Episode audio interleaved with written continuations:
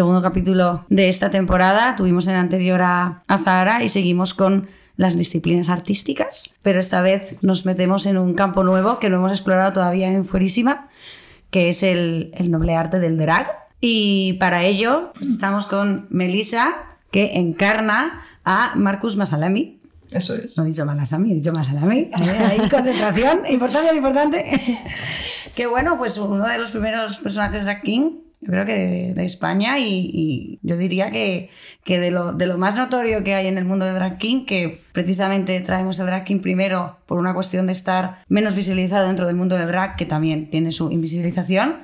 Así que nada, bienvenida. Muchas gracias. Qué gusto estar aquí. Qué ilusión.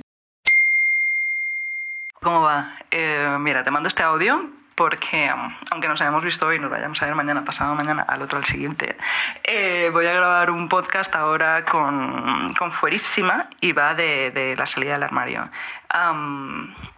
Entonces, ya sabes que yo soy muy intensa, voy a intentar no llorar porque me estoy aquí maquillando y al final, pues mira, yo solo te quiero agradecer realmente eh, poder ser eh, abiertamente contigo. Um, creo que llevas el récord de salidas del armario de mi vida, ya lo hemos hablado muchas veces, que al final estamos todo el rato saliendo del armario con, muchas cosas y, para mí o sea, me siento muy agradecida de poder eh, contar contigo y espero que siga siendo así. Wow. si es verdad que eres intensa. Soy piscis. Pero está muy bien ser intensa, ¿no? Y sentir que a veces también nos han hasta eso capao, ¿no? No eres una intensa, histérica, tal. No, pues sí, que nos dejen sentir que como somos. Sí. Muchas cosas me han llamado la atención del audio, luego nos cuentas a quién se lo has enviado y por qué has elegido esta persona. Vale. Pero fíjate que dices, estamos todo el rato saliendo del armario.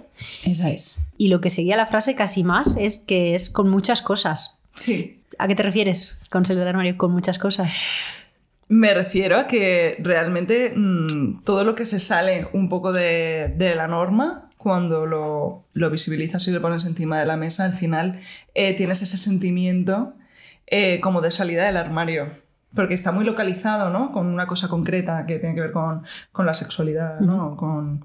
Y, um, y de repente te das cuenta de que todo es salir del armario. Siempre que te sales, estás saliendo del armario. Entonces, bueno, al final estás todo el rato... Para mí también el salir del armario están cosas pequeñas como abrir el cajón y decir, hoy me apetece ponerme esta camiseta que a lo mejor no es femenina o si es femenina Hmm. o que es de este color o de este otro color o que no estoy a la moda.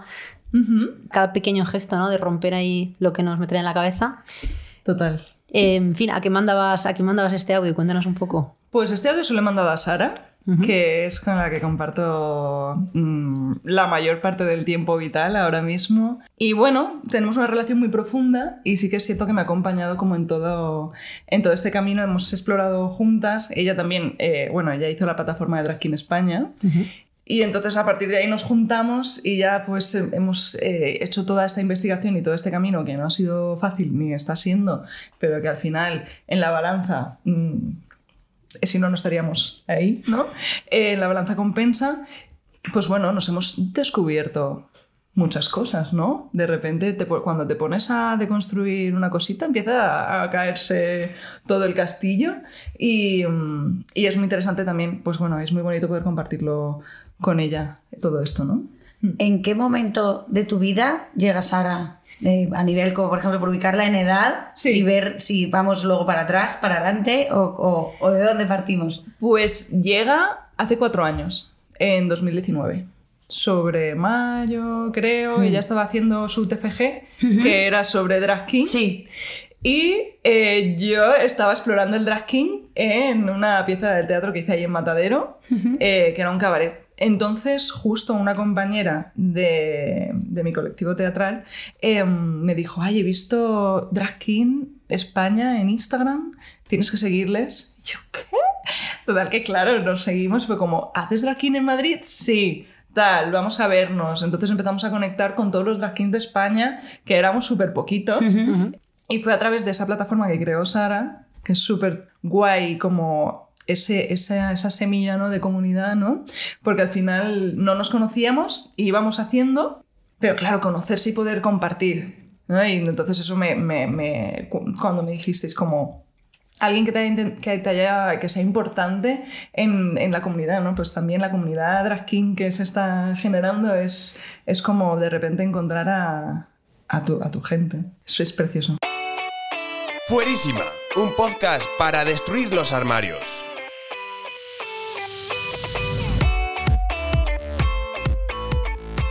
De, de, conocer a Sara, de la plataforma Drag King, de uniros en distintos puntos. ¿En quién te apoyabas tú de alguna manera del universo drag cuando estabas aquí antes de que llegara Sara, por ejemplo? ¿Qué había como...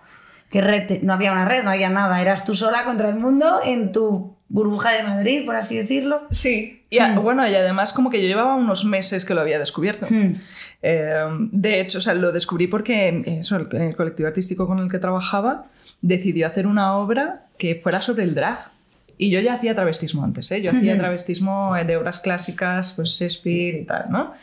Pero a raíz de ahí dije, ah, pues igual hay un drag que puedo hacer yo. Yo el drag queen tampoco lo tenía muy ubicado, no es que yo haya seguido mucho la historia. Ahora sí, claro, me lo encontré y dije, ¿what? ¿Esto? Y nada, lo descubrí, escribí en una agenda en diciembre, yo súper intensa, año nuevo, y dije, quiero ser drag king, así, no sé lo que es, ni sé lo que tengo que hacer, ni sé hacia dónde voy a ir, ni nada, pero es lo que quiero. Y entonces, nada, pasaron unos meses y ya conocí a Sara. Uh -huh. O sea, que estaba en pleno descubrimiento haciéndome listas. Eh, que, o sea, si salieran eh, a la luz esos cuadernos, eh, son, vamos, de eh, qué es femenino, qué es masculino, qué es tal, yo intentando ver por dónde, por dónde tirar. Y fue muy guay conectar con otra gente que lo estaba haciendo, porque de repente, claro, o sea, toda la información estaba en inglés. Y la referencia estaba pues en Estados Unidos, tal, hmm. como que eran más visibles y aquí costaba mucho de, hmm. de encontrar. Entonces, claro, Sara hizo un trabajo muy, muy fuerte de, de, de búsqueda y de conexión uh -huh. entre nosotros.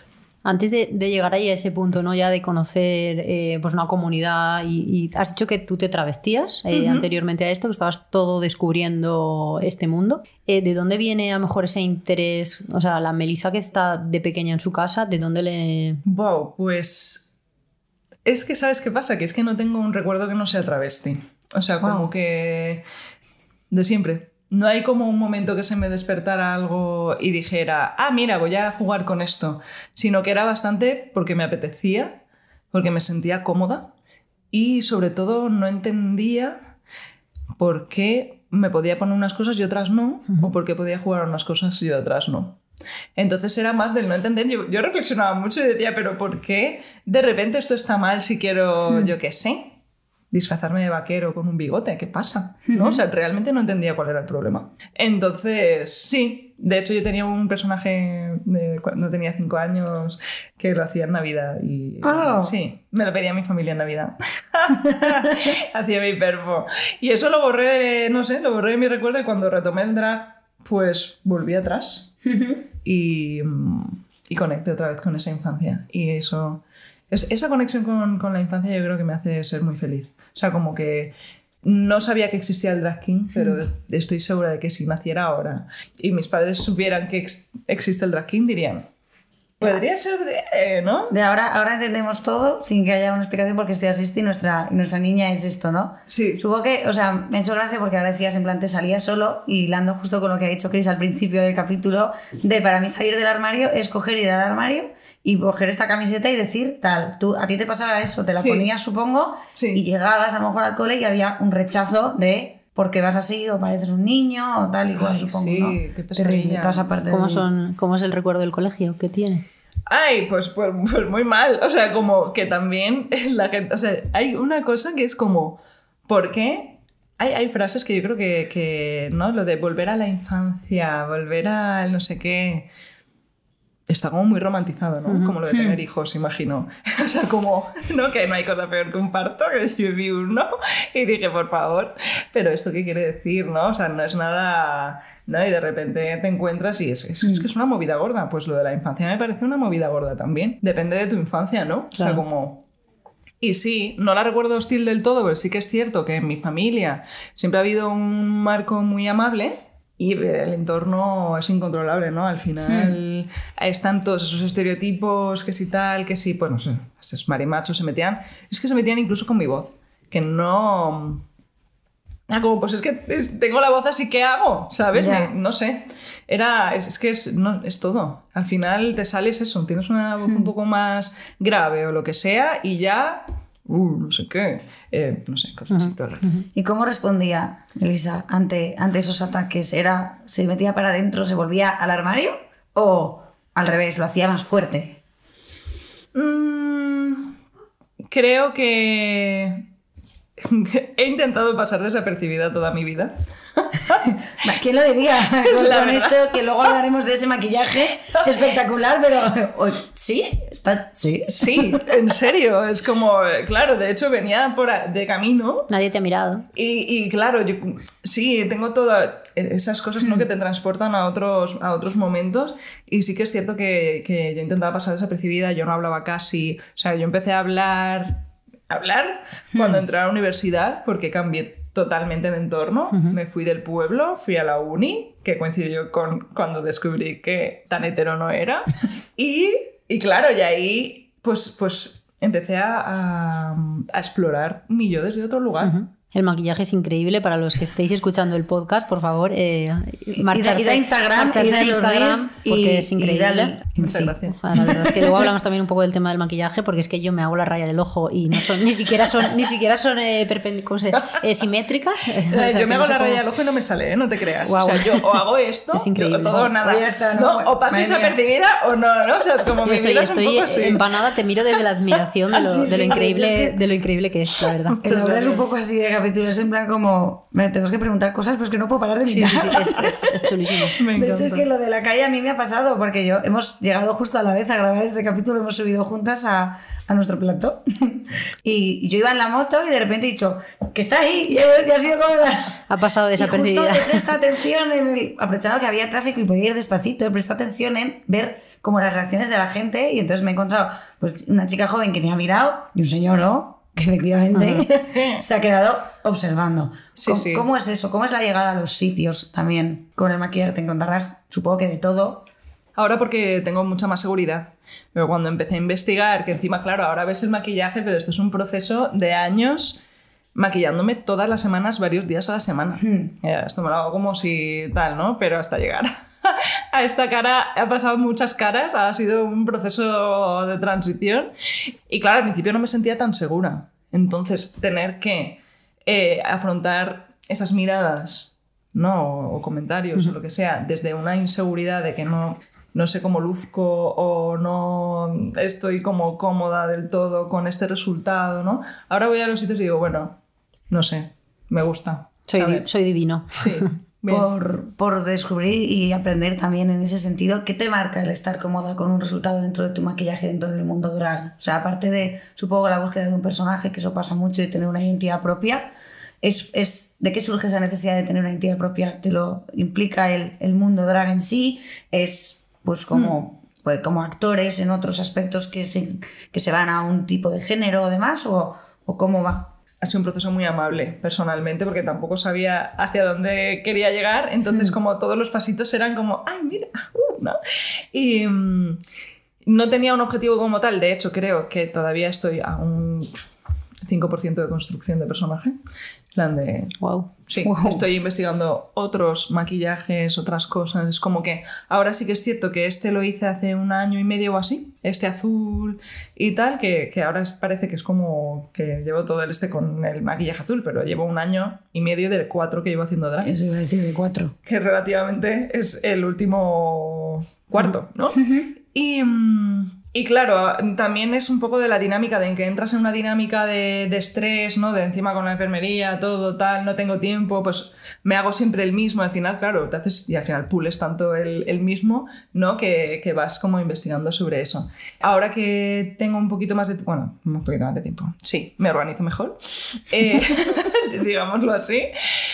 Ahora estoy investigando otras cosas porque ya estoy incluso cansada de... mm, sí, sí, sí, como que necesito explorar. Y creo que el drag va de eso, ¿no? De, de explorar todo el rato y de permitirse el fallo. Creo que también es una cosa personal de no permitir, eh, cuando ya tienes como una imagen hecha, es como... Ahora, ayer de hecho fue un evento y dije, y a investigar. Me puse, parecía yo el señor de las nieves, me puse unas cejas blancas, con no sé qué, qué tal, me veía yo rarísima, me dije, bueno, Cari, es que súper contenta, digo, es que ya, pues yo qué sé, por lo menos es diferente, ¿no? Entonces no tengo una expectativa concreta, sino que voy construyendo. Y para mí lo guay es haber llegado a... Ahora te contesto esta pregunta, es que yo me enrollo. Eh, para mí lo guay es eh, que en mi libretita esta terrorífica del principio que os he contado de... ¿no? Uno de los retos principales era cómo hacer del elemento del maquillaje una construcción masculina. Entonces, eh, mi investigación ha ido en esa línea, en cómo, pues eso, pues las líneas, la fantasía, ¿no? Cómo ir sumándole, sumándole, porque al principio, claro, eh, a ti te dicen, bueno, vas a, pues, trabaja sobre lo masculino y las masculinidades aún están como construidas sobre lo natural, lo, ¿no? Hmm. Lo que sé, pues es que incluso tener pelo en el sobaco, ¿sabes? Que es como o tirarse un pedo, ¿no? es lo más natural del mundo, pues de repente es en lo masculino, vaya, ¿no? O sea, como, joder. Entonces, claro, a partir de ahí a construir una fantasía de... es un proceso. Y utilizar elementos como el maquillaje, pues eso, los, los colores muy vivos, ¿no? El... eh, Es como la construcción dentro de la deconstrucción. Sí, eh, sí, entonces ha sido todo un reto, entonces por eso realmente estoy contenta, porque como que me siento cómoda, por fin, pero me ha costado mucho también eh, verme poder construir algo con maquillaje, sin muchas referencias de maquillaje, porque no hay- ahora hay más tutoriales, pero yo cuando empecé había un tutorial de maquillaje de una persona de Estados Unidos y a mí eso me quedaba fatal. Porque tenía una cara, pues, pues no tenía, pues claro, pues otra cara. Entonces mm, ha sido un proceso, por eso estoy contenta. Voy a abrir un melón porque Ahora. Claro, por todo lo que hablamos todo el rato me, me vienen a la, a la mente los roles de género. Hmm. Para ti, ¿qué son los roles de género y qué significa tanto construirlos, deconstruirlos? ¿Cómo buscas adaptarte o buscas ju- justamente no adaptarte a los... O sea, hay roles de género. ¿Qué, qué es para ti roles de ¿Qué género? puedes decir de los roles de género? Ah, bueno, los roles de género al final son una categoría. Bueno, es, que es una construcción eh, en base a, a, Pues es una construcción social, ¿no? Y realmente no, no corresponden con nada, ¿no? O sea, además dentro de lo binario. Porque es que de repente estamos ahí en una cosa súper binaria de lo que no es A es B y al final, para mí, es un poco como, como un, un rail, ¿no? De, de- de tren. Que, que si te sales de ahí como que te caes, ¿no? O sea, como que parece que no puede convivir la mezcla. Y para mí el drag es eso, hacer como que conviva. Eh, no sé si me estoy explicando bien. Sí. Pero sí, es como una construcción de lo que no es, o sea, no, lo que es blanco es negro, ¿sabes? Como... Además que está asociado todo el rato a cosas externas, ¿no? Por ejemplo, yo que sé, pintarse los labios, ¿vale? Pues de repente, pues si un hombre cis hetero se pinta los labios, ya le meten en la categoría de gay como mínimo, ¿no? O sea, como que está asociado ese eh, rol o ese estereotipo está asociado a unas características personales que no tienen nada que ver con cómo se construye, porque está construido con cosas externas como es una pintura, ¿no? Que es pintura, que ojalá es que no estuviera asociado a nada que cualquier persona pudiera mm, hacer lo que le saliera de las narices. Entonces es un poco eso. Y, y- y con Marcus lo que intento es, al principio, pensaba que tenía que hacer como una construcción de la masculinidad, que puede, puede entenderse como tal, y sí. Eh, y después fui descubriendo que por qué eh, integrar una masculinidad sí puedo hacer muchas. Entonces, en mis espectáculos lo que hago es que Marcus es una persona, pues, pues, tranqui, en plan yo, pero con unos movimientos más concretos, ¿no? O sea, como muy performativo de cuerpo. Pero al final pues, voy ahí, estoy hablando contigo, un tipo majo, bien, jiji, los jajas, ¿no? Estamos ahí. Y después, en, las, en los espectáculos que me monto, sí que digo, pues ahora voy a hacer Upa Dance. Y digo, y no voy a hacer solo de uno, voy a hacer del Tito Robert y de Pedro. Entonces me hago mis eh, cosas escénicas y, y entonces muestro cómo construyo. También es importante mostrar cómo construyo esas masculinidades, porque al final tú puedes verlo y decir, wow, ¿no? Mira, lo que hace, se mueve tal, parece. eh, de, de hecho, mucha gente cuando acaba el espectáculo, claro, la mayoría de gente que me viene a ver no ha visto nunca un drag king y me encuentra de casualidad. Entonces, hay mucha gente que me dice, joder, pensaba que eras un tío. Y, y yo, wow, gracias. No, pero que además como que no hago pa- por, porque parezca, sino es que estoy todo el rato diciendo, está todo construido, como los roles. ¿no? A la gente Claro. le explota un poco la cabeza con esto de que se pueda fluir y sentirte más pues, con roles de género masculinos, femeninos. Le- le- por lo que decías antes, ¿no? De la, tú notas que, que la gente no llega al. Digamos que por cómo nos hemos socializado, está A y B que tú decías. Entonces, eso, el drag king y el drag queen también, supongo que es trasciende y rompe todo eso. Nos explota la cabeza cuando, cuando lo presentas así en bandeja, mírame, eh, soy una mujer y ahora mismo soy tra- travestida, está bien dicho, me Sí. travisto de, de hombre, está bien dicho también. bueno, eh, o sea, para, para mí no construyo... un o sea, me gusta decir que hago masculinidades. Ajá. Es que claro, porque así también ya lo saco de Ajá. hombre Claro. a mujer. Sí, porque tiene como además una, como una vertiente educacional también. El tra- eh, bueno, tiene O sea, yo creo que demostrar Claro, sería correcto, sería decir, me travisto de lo que la sociedad piensa que Sí. está asociado a ser un hombre, claro. Claro, Si es que que es yo, yo lo misma masculino. caigo en mi propia trampa de, Claro, es, de la es que es dialéctica. complejo, ¿eh? Sí, o sea, sí. como...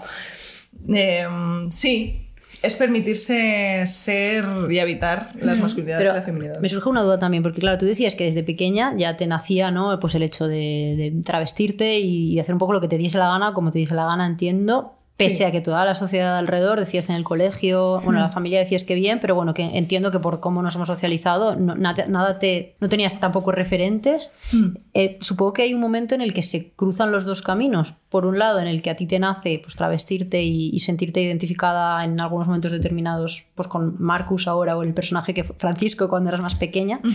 Y en algún momento llega ese otro camino en el que te das cuenta que eso es una herramienta también de pedagogía ¿no? y para deconstruir y que tiene también esa doble vertiente, ¿no? una disciplina artística y que además estás promoviendo, ¿no? Cargarnos todos estos roles de género y todo. O sea, hay un momento donde ves que esos dos caminos se, se cruzan. Es decir, me gusta travestirme, me gusta interpretar esa disciplina artística y además veo que esto es una herramienta política y de poder de cómo, cómo es esa conexión. Yo creo que conecto cuando empiezo a investigar por la calle lo que estoy investigando eh, con el drag, sin montarme. Ejemplo, todos son códigos y al final eh, lo que eh, hago y lo que investigo es qué códigos tú vas a leer de cierta manera o de otra manera. Y eso se puede hacer travesti o no. Claro, ¿no? claro. Entonces lo que empecé a investigar fue cómo incorporar esos códigos y si realmente se leían. Entonces, por ejemplo, este ejemplo me encanta porque una vez conocía a dos chicos de que no les conocía de nada y les saludé de manera distinta. Porque yo estaba investigando el saludo. Le dije, joder, es que ya en el saludo hay una diferencia. Es como, ¿por qué no nos saludamos igual? Los- Los, O sea, los los besos besos y y, da- y dar la la mano. mano o dar una palmadita en la espalda. Es que la Sí, palma- o la- O el choque, también el... Claro, yo he visto a unos en plan de pa, pa, ¿no? O sea, como... Sí, Hay un rol de Hay códigos. gigante ahí, sí, claro. sí. Y es como... "Sss, Puede ser muy sutil, no hace falta que yo me ponga a hacer nada, pero yo sí... Esto, Sí. el tocar el, El hombro apretón. con, El apretón con al hombro. una cierta presión, pero que no es, eh, no es violento, simplemente... No, aplicar un poco de fuerza que va más allá de lo que haría a lo mejor una, o debería hacer una mujer en un saludo. Y a uno lo saludé así, y al otro lo saludé con dos besos.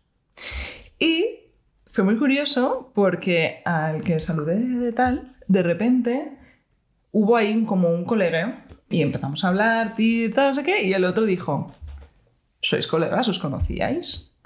Yo, o sea, como que que había entendido el código colegueo, ¿sabes? Entonces dije, ah, Bueno. vale, eh, ¿cómo integro esto? Y en, y en la enfermería lo he integrado muchísimo. Otro melonazo, yo creo que acaba- acabas de Sí, abrir. sí, porque además es como, no es él sorprendiéndose de que una chica haya saludado de esa manera, sino que el momento en el que te apropias del saludo que a lo mejor los tíos suelen tener, pasas a ser uno más. Y, y- y luego otro puede decirte, porque a mí no es besos y a mí no sé qué, en plan como que me- es que a mí me ha petado la cabeza ahora mismo. Es que estoy, este estoy pensando que probablemente también, o sea, aparte de que obviamente cuanto más eh, deconstruyamos los roles de género, mejor, independientemente de que seas mujer y encajes perfectamente en los roles, si lo haces porque te da la gana, obviamente solo faltaba eh, viva que seas reina, Claro. con tus tacones y tal, Que pero sí, que sí. que, que sea un poco por elección, ¿no? Lógicamente, pero bueno, luego lo venía a decir porque una vez están ahí los roles de género de mujer, que muchas veces vienen como de mujer, poniendo muchas comillas, eh, no- vienen impuestos, pero es que además vienen impuestos y luego la sociedad los castiga de alguna manera o los ve como inferiores, porque si das los dos besos ya te leen como... como eh, hay misoginia también en los propios roles de género que están asociados a la mujer y si tú, tú rompes ese rol de género, pues eso, das la mano así como, como los tíos, de nuevo vuel- vuelvo a poner comillas, habitualmente saludan, eh, tío, tal hay misoginia también en que los roles de género a las mujeres se nos imponen y además al mismo tiempo se nos castiga por o se nos trata inferior cuando nos leen ahí de esa manera. Mm, claro, yo creo que lo, lo guay sería que, que efectivamente no hubiera como una categoría y pudiera saludar como quieres, ¿no? Y al mismo tiempo, sí hay un... pues te categorizan y todo lo que está categorizado como femenino, lo femenino, no sé, no sé si lo podemos buscar en la RAE, pero seguro que había una acepción de estas de débil y cosas así, Sí, ¿no? O sea, sí, como, sí, sí. Vamos a buscar. Búscalo. Re Em, femenino. Sí, o sin ir, sin ir más lejos, la, la RAE, ¿no? Que ponías médica y te ponía mujer del médico y este tipo de cosas. A ver, La a RAE ver cómo estamos en, en septiembre de 2000. Claro, no, es que hay- esas búsquedas hay que hacerlas, porque va cambiando y es, es- también es guay ver cómo cambian, ¿no? Porque hay veces que buscas y ah, mira, ya no han quitado esto, qué bien. Propio de la mujer o que posee características, características atribuidas a ella. Realmente Claro, pero la mujer... Mm. Había Sí. una acepción que ponía sexo débil, ¿no? O sea, Sí, o toda la vida. seguramente. eh, yo al menos cuando estudiaba, no sé cuántos años tenéis vosotras, pero eh, lo del sexo débil, sexo Sí, fuerte sí, sí, estaba ahí y esa muy- mierda, muy claro. eso, eso, eso cala, ¿sabes? Y al final... Dicho de un eso que- ser dotado de órganos para ser fecundado. Joder. Chup. Eso pone de, de- Femenino. de femenino. Uno, Femenino. Perteneciente, femenino o femenina.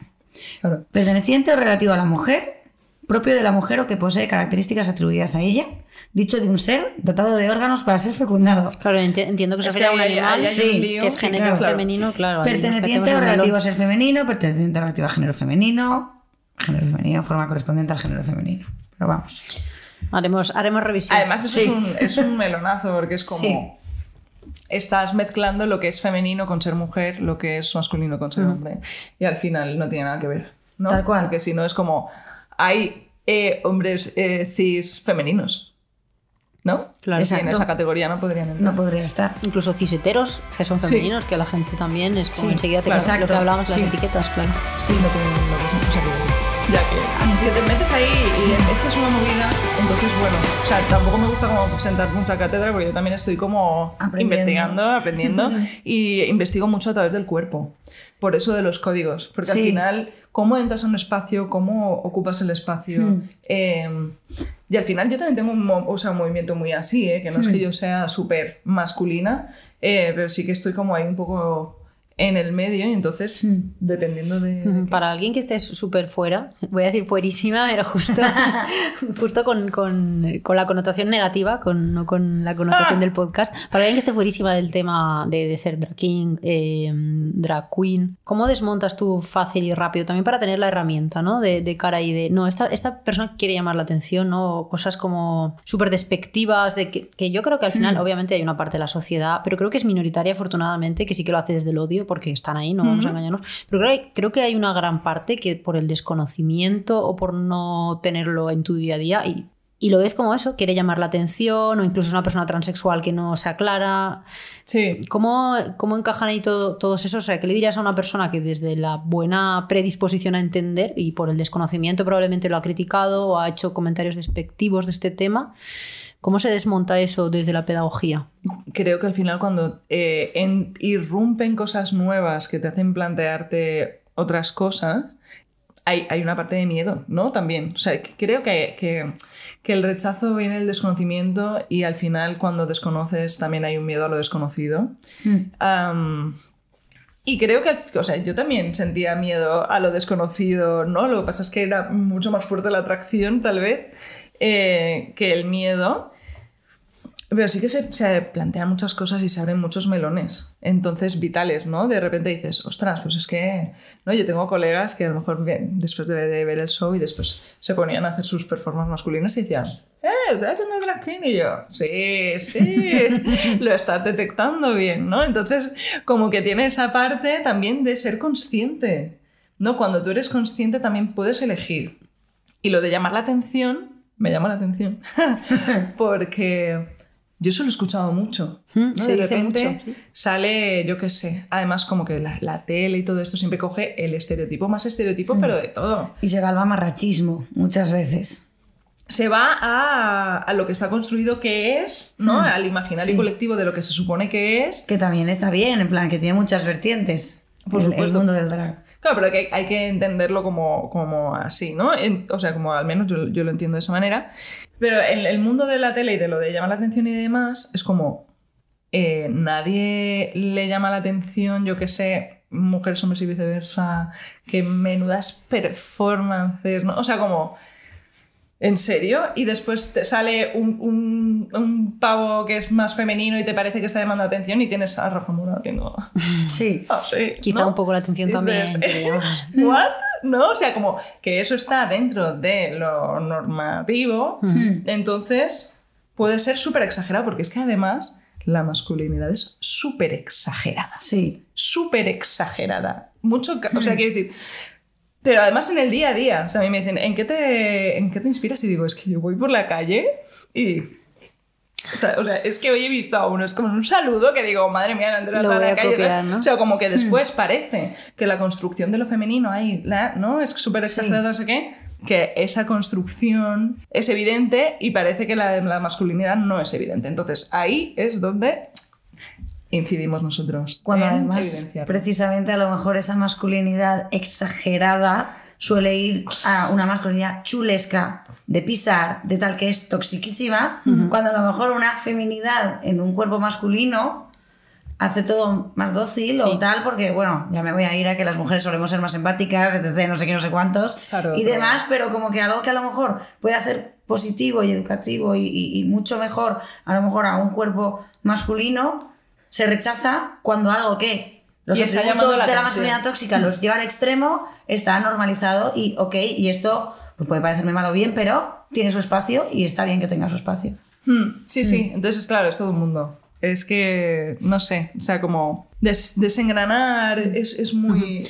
Es muy divertido. Yo me divierto mucho, ¿eh? Cuando o sea, vi un vídeo de, no sé si eran 20 pavos gritándole a una cascada. eh, que estaban como, y, y lo mandaron, o sea, el vídeo era como la conexión del hombre con la naturaleza. Y estaban realmente gritando. O sea, búscalo, por favor. Y pone el vídeo ahí en plan. Pero que yo me quedé y dije, es que ahora, me, ahora lo veo. Quiero y como ahora lo veo y veo, y veo, me hace tanta gracia. O sea, es que realmente me hace gracia, en plan, es que, es que me hace gracia desde, desde la ternura realmente que le tengo al... Se me a- a, mí lo masculino me encanta, de hecho es como que lo, lo, lo habito. Sí. Pero es que esa, esa construcción tan... y que esté tan normalizada es lo que me hace gracia. Es como que digo, en serio, nadie está diciendo, no sé. Nadie, nadie les dice que llama la atención, ¿no? Se me ocurre que puede, para, para buscar ejemplos de masculinidad de, de la, de la dura y tóxica, pues ir al zoo, ver orangutanes allí dándose en el pecho. Además que lo, que lo juntan todo con la naturaleza, ¿no? Que es lo que Sí, digo yo, de que está construido sobre una base de la naturaleza, cuando realmente es como, no, estás construyendo en base a lo que crees que es lo masculino, que es un orangután. Pero porque tú le has puesto que eso es masculino. ¿Por qué no tiene que ser femenino? tal Claro. Claro, porque no es... No. Sí. ¿Por qué no, por qué es- por qué no nos metemos, o sea, porque ojalá no, no meterse en el binarismo otra vez o masculino o femenino? Eso es de- del orangután porque lo está haciendo y si lo hago yo es de mí. Y si lo hace un niño de 8 años es de ese niño de 8 años. Que Porque está además- haciendo de orangután Sí. seguramente. o sea, como que al final los niños lo Y es que además precisamente con los orangutanes es tanto, tanto la, la, la mujer, la hembra como el macho. Pues eh, O sea, llamemos a un biólogo aquí.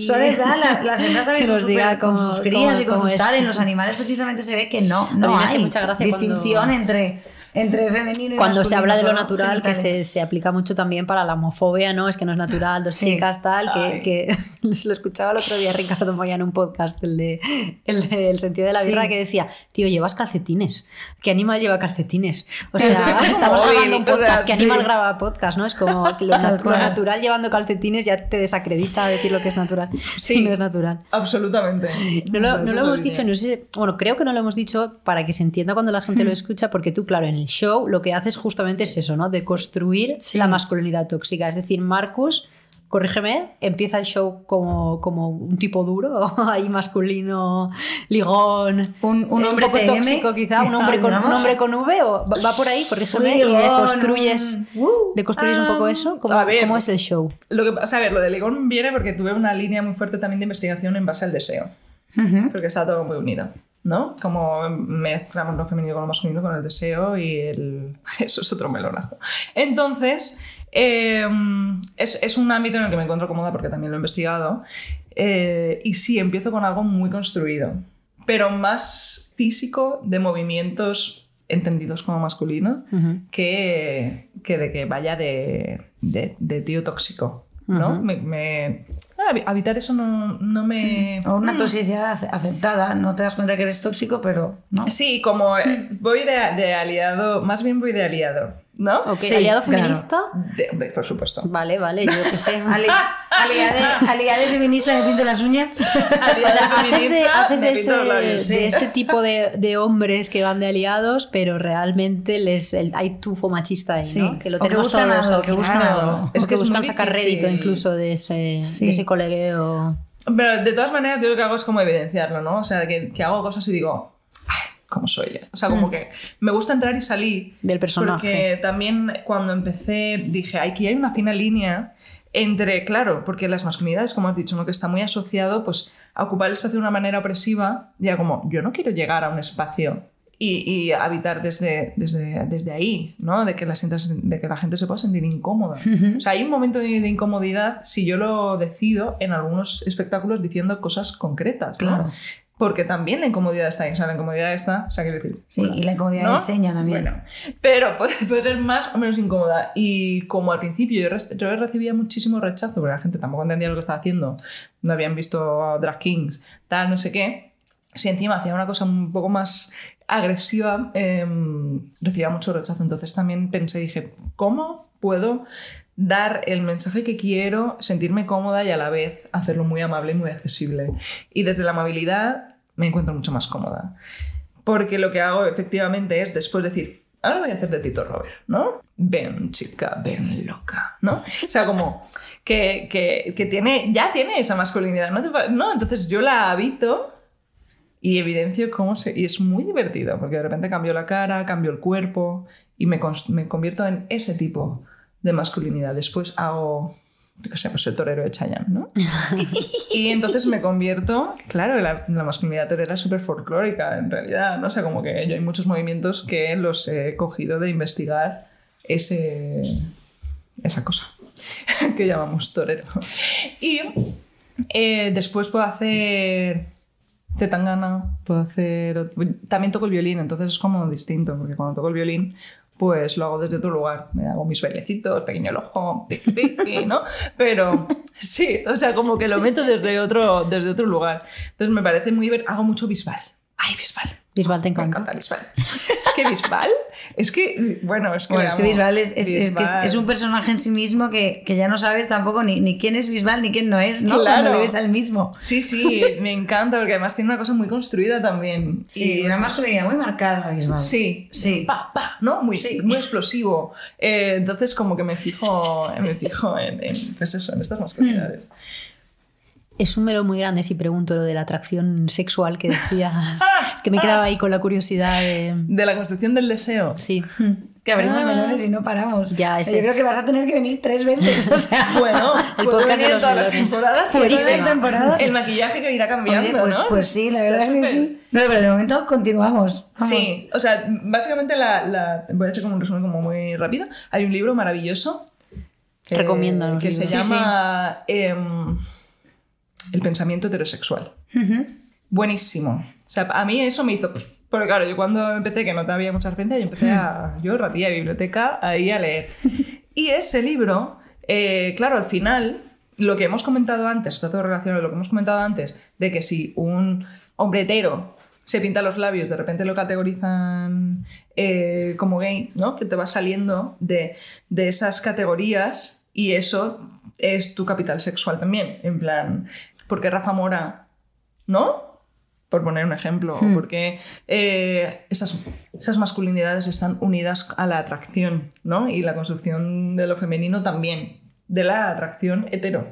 Sí. Entonces, por eso, después cuando te sales del marco hetero, hay más variedad de, ¿no? O sea, Sí. por ejemplo, yo qué sé, pues las bolleras hay de todo tipo, ¿sabes? No tienes por qué ser femenina, masculina, o sea, es que da igual, ¿no? Eh, eh, hay much- se permite más porque no te sacan del sistema de deseo. Porque yo tengo amigas que son hetero y son muy masculinas y las sacan del sistema de deseo heteronormativo. Entonces, por eso está, está unido. Y yo al hacer esta mezcla, me hacía gracia porque yo venían colegas hombres heteros y me decían, no puedo parar de mirarte, pero porque sé que eres una tía. ¿No? Y después venían otras amigas hetero y decían, me pones mucho, pero porque, porque vas de, de hombre, ¿no? Y era como. "Mm, tenéis un melonazo, ¿no? Pero, pero ahí está, en esa construcción estética. Al final la estética eh, es lo que categoriza. Y hay veces que ese rechazo de que te agreden porque es porque no saben si pueden sentir atracción o no. A una amiga mía la persiguieron, es muy andrógina, tal, y entonces al final se convirtió en una cosa muy, muy violenta y ella es una tía muy atractiva. Entonces era como que hay esa violencia entre ese conflicto de, de la atracción. Y entonces, bueno, pues pensé eso, pasaron cosas que dije, ah, pues igual estaba conectado, entonces también me puse a investigar en esa línea. Entonces, pero vamos, no tengo un máster y no podría yo mm, decir, ¿no?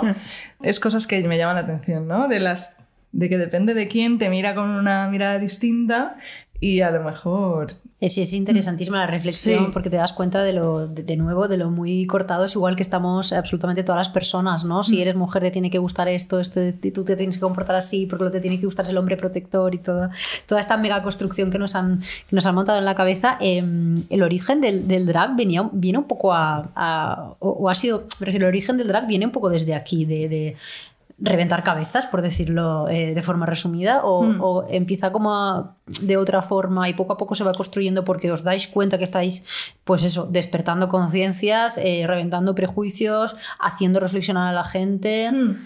Sí, creo que, que no va directamente de decir, ah, voy a hacer reflexionar a la gente, ¿no? Viene como de una cosa de decir, voy a ocupar el espacio desde otro lugar.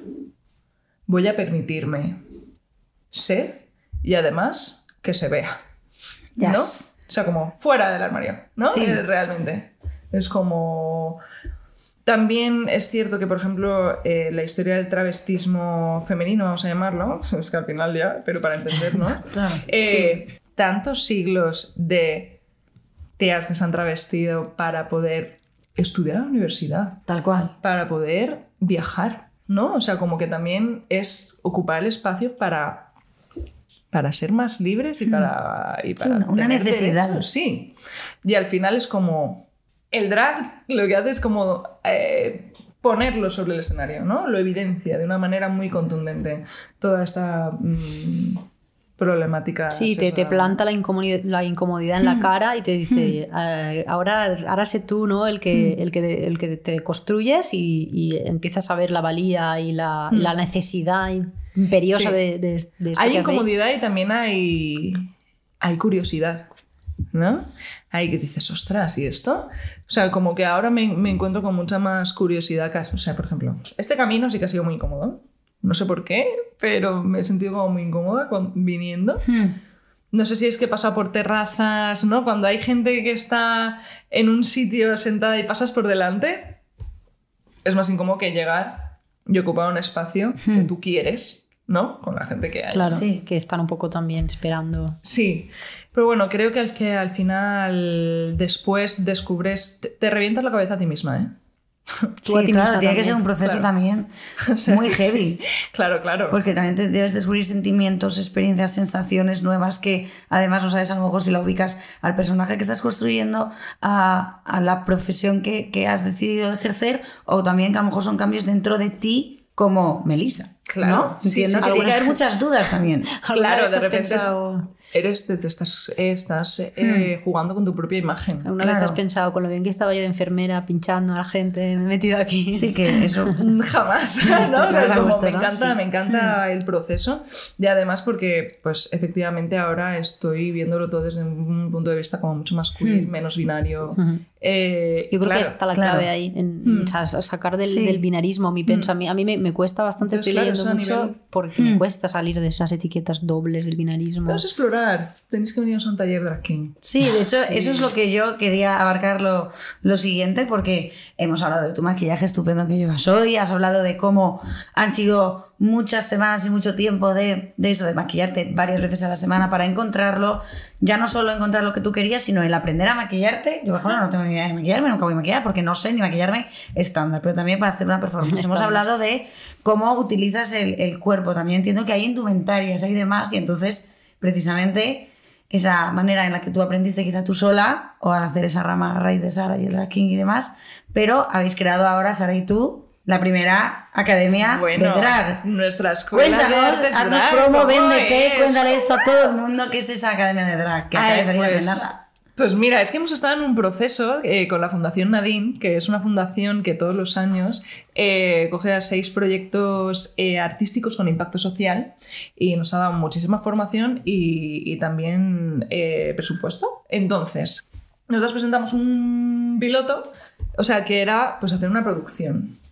Y dijimos, ay, pero y la formación, ¿no? Porque de repente dices, ah, pues sí, vamos a, producir, pero si, pues eso, si las herramientas de donde se cogen, vamos a armar un ciclo a ver qué pasa, ¿no? También habíamos hecho muchos talleres, eh, específico, y veíamos que se quedaba como muy corto, pero efectivamente dábamos como un barrido de, de lo que entendemos, además de, de nuestro proceso con el drag king, ¿no? Pero que hay, cada proceso es muy distinto. Claro. Entonces, como para abrirlo y realmente que se vea todo lo multidisciplinar que es, porque después sí que hay una especie de exigencia de que sepas maquillarte, sepas eh, hacerte vestuario, eh, te hagas unos mix eh, musicales, eh, cantes, ¿no? O sea, como que, claro, después hay un, un- un- si quieres hacer show, hay, hay como unas eh, características que te van a ayudar a sentirte también más seguro en el escenario.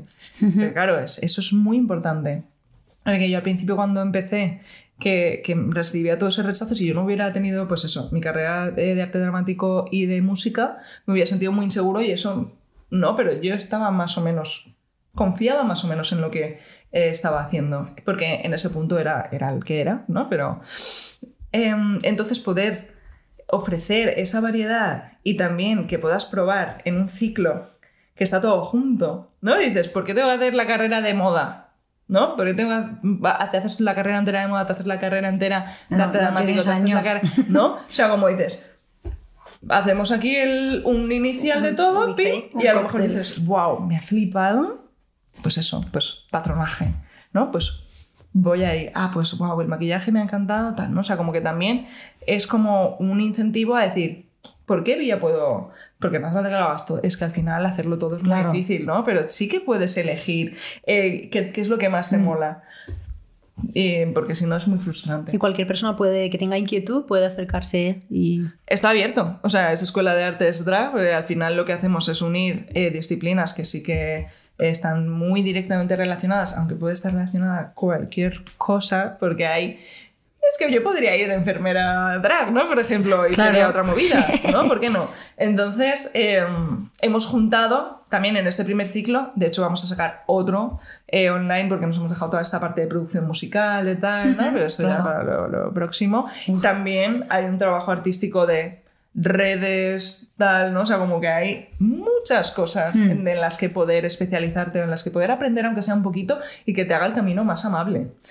Entonces estamos, la verdad es que estamos, yo estoy muy ilusionada, es que es Jolín, como, es que como para no... "Ah, ojalá hubiera tenido yo ese ciclo y, y me hace muchísima ilusión, además contamos con gente súper profesional, que además es como también la acogida que tiene de, de que realmente se ve todo el trabajo Hmm. y todo el esfuerzo de todos estos años y, que, y el apoyo es increíble, ¿no? Y también, claro, bueno, apoyo, que, que- que son las condiciones, estamos tratando de que sean súper buenas condiciones, pero también hay una cosa de, de todo lo precario que está unido, Sí. eh, ¿no? Y es como, eh, si esto nos va a llevar a una profesionalización, por así decirlo, o a coger más herramientas y demás, para también, al final revalorizas tu producto. Pues bueno, al final esa rueda lo que hace es que, es que, mm, es que tal vez puedas eh, valorar tu trabajo y que la gente lo valore y que te pague por ello. Hmm. Sí, poneros en, poner todo en su sitio. Hmm. Que bueno, esto, es- esto sería el, el- el sueño, ¿no? De momento vamos a coger herramientas para poder sobrevivir mejor. Se dice pronto que estáis construyendo es el sueño y siendo los referentes de, de- que, que os hubiese gustado tener. O sea, es, es verdad que quizá consideras que estás como poniendo la primera piedra, pero, pero tiene mucha tela poner la primera piedra de un sueño, ¿no? De, de- de- y tampoco romantizando un sueño, ¿no? Pero que construyendo algo que es necesario, que hace falta, que llegas a Madrid, que nos has contado ya que no eres de aquí y que te encuentras a Sara y estáis construyendo Sí. algo muy, muy tocho. Pero hemos llorado muchísimo. increíble, o hemos sea- tal, para llegar aquí y además como que también es como, bueno, vamos a probar. Es que al final es, es probar y también el trabajo que hacemos eh, conjunto de lo que no se ve es muy heavy. O sea, Claro. las horas que le echamos de ordenador, de tal, de, de reflexión, de búsqueda, de, de búsqueda de todo. eh, es, es heavy, y, pero eso también hace que sea muy bonito compartirlo. Pero también Ahora es- lo que más ilusión también me hace es como que hay mucha gente implicada, ¿no? Que de Sí. repente hay un montón de profes que van a... a- Una que súper, forman red. parte, sí, de este primer ciclo, ¿no? Como que de repente dices, wow, es que, claro, hay que unirse. Hmm. Y eso es- Sí, porque es también fundamental. vais un poco a contramarea todo el rato. O sea, precisamente por eso de revalorizar y ponerlo en su sitio. Bueno, revalorizar no, valorizar. Porque no es revalorizar, es valorizar, poner en su sitio que quien contrate un espectáculo de drag no lo vea Que como tiene algo valor, ¿eh? minoritario. Claro. Claro, sí, no, ya, ya tiene valor, pero yo me, hago, me voy al a lo económico Hmm. y ya no digo lo económico porque solo quería, lo quería hablar de parte de el que contrata, sino dentro de las distintas personas que se dediquen al drag, como los distintos caminos que hay según eh, la economía que tú tengas, o sea, Wow. la- la- el, el que se exija esa peluquería, ese maquillaje, esa, esos, esa vestimenta, Hmm. como desde el punto de vista a lo mejor de gente que, que a Sí, lo que mejor el, yo que no sé tanto... debería partir probablemente por el hecho de todo el trabajo que, que lleva, que conlleva, debería Sí. partir de una determinada cifra ya de, de, oye, valora porque solo, solo Claro. maquillarme o, o- o vestirme de esta Sí, o manera. tu propuesta, Sí. porque a lo mejor tu maquillaje, a lo mejor no tardas dos horas, pero después tu propuesta es X, la mía es... Sí, joder, que es un trabajo y es que... un trabajo y, y es, efectivamente, hay una parte de privilegio muy grande Claro. de que realmente exige eh, Hmm. una inversión económica, porque claro, para que un maquillaje te quede bien también tienes que invertir en productos, ¿no? Claro. Eh, para que, eh, por ejemplo, yo, yo tengo dos outfits, llevo tres años con la misma chaqueta eh, de AliExpress y, y bueno, pues sea, quiero decir, pues es que al fin, lo hablaba de una amiga y digo, es que he pasado una sarna con la chaqueta, ¿sabes? Y era como, tenía que meter esa chaqueta de lentejuelas a 60 grados y era como, y me la tengo que poner la semana que viene porque no tengo otra chaqueta. Jolín. ¿Sabes? Y era como.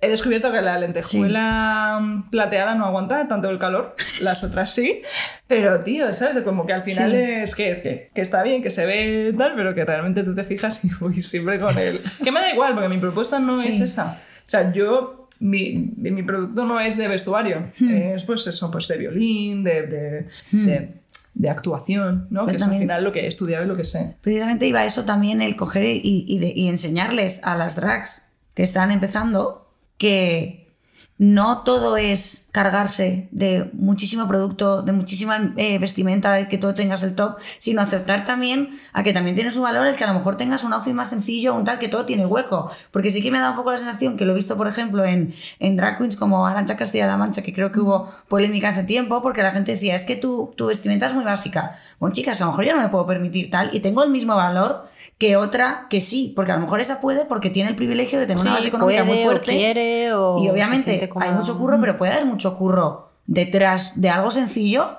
y de algo súper elaborado, que obviamente siempre hay diferencias, pero todo tiene un valor y tiene una crítica social y tiene un, Joder, tiene un el- proceso el también. salirte del, molde- del, mol- Sí. del molde y estar ahí. Sí. Wow. Y más te diré, aunque no tuviese ese valor adicional que hemos hablado, sería Mm. igual de lícito que fuese puro entretenimiento. O sea, que tampoco Claro, tiene que responder a un, Sí, o a sea, un de hecho, fin claro. de mejorar el mundo. Que si lo hago No. porque me da la gana y me entretengo yo y se entretiene a mí, o incluso si me entretengo solo Absolutamente. yo, es, Lo es es válido. hacer. O una vía de Es escape válido. o, o Sí. cualquier cosa. Total.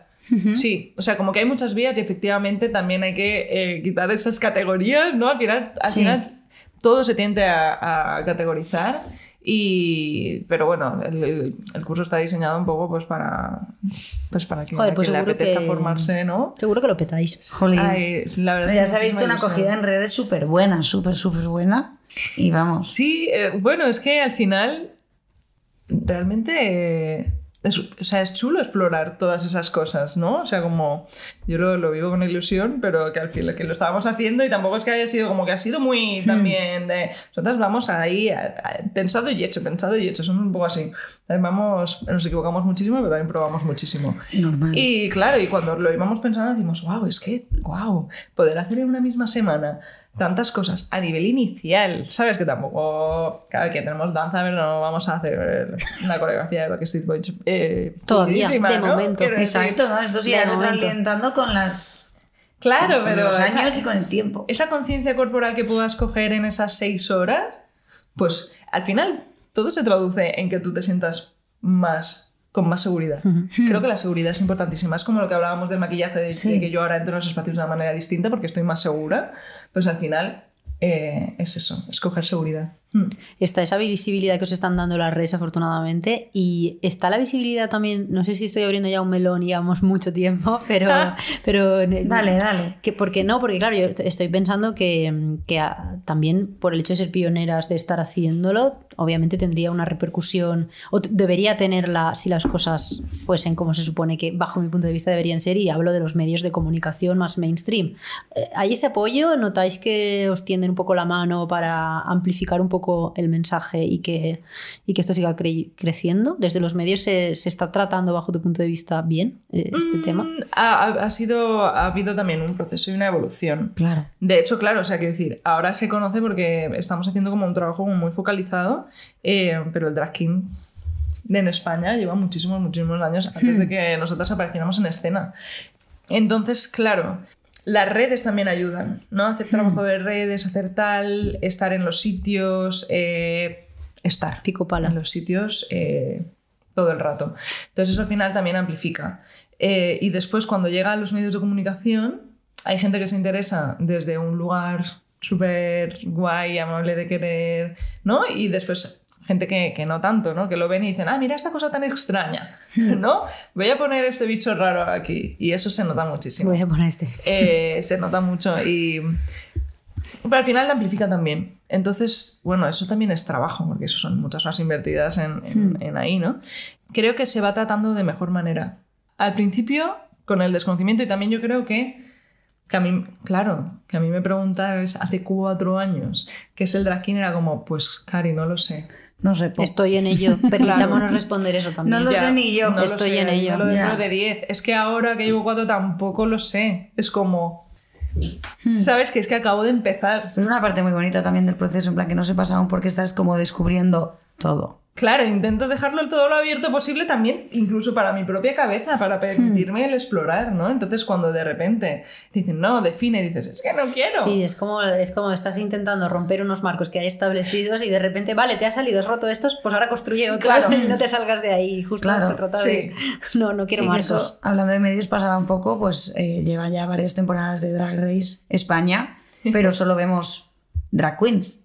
Entonces llegará el momento en el que tenga que aparecer. No sé si en la última temporada había un drag king. No, no, no. Han habido drag kings que han hecho drag queens.